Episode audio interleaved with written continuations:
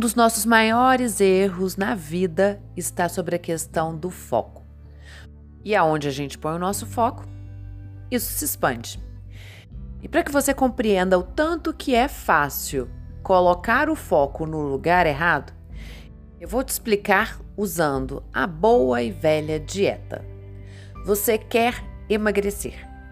E aí, todo o seu processo de foco se volta para as dificuldades do emagrecimento, para a dificuldade de ter que preparar um cardápio especial para você, para a dificuldade sua de engajamento, porque afinal de contas, tadinha, estarei de dieta, todo mundo come o que quer, menos eu, enfim. Todo o seu foco é voltado para o negativo. Quando na verdade toda a sua intenção, né, todo o seu foco deveria ser no benefício de fazer aquele processo.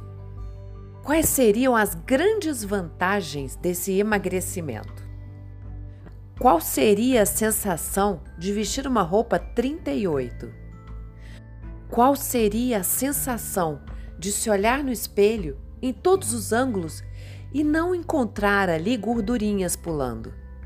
Você conseguiu perceber o quanto o foco muda a percepção da situação?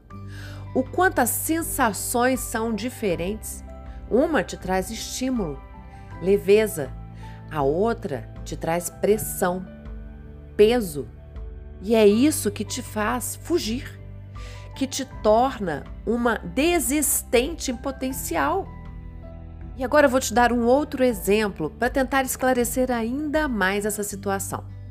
Uma pessoa que resolve casar.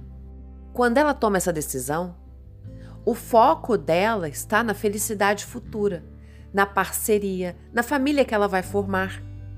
Porque se o foco dela estiver em tudo que ela vai ter que abrir mão para estar ali num relacionamento, ela vai desistir esse relacionamento estará fadado ao fracasso. Ele não vai conseguir ser sustentado. Por mais que ela case, não vai durar.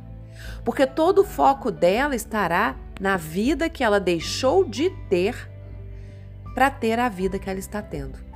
Você consegue compreender essa sutil diferença? Então, observe se imprudentemente o seu foco não está indo na direção contrária ao seu desejo. E quando menos esperar, lá estará você comemorando a sua grande vitória. É vigilância. Um dia de cada vez, todos os dias da sua vida, por você e para você. Com muito amor, da sua coach, Roberta Frois.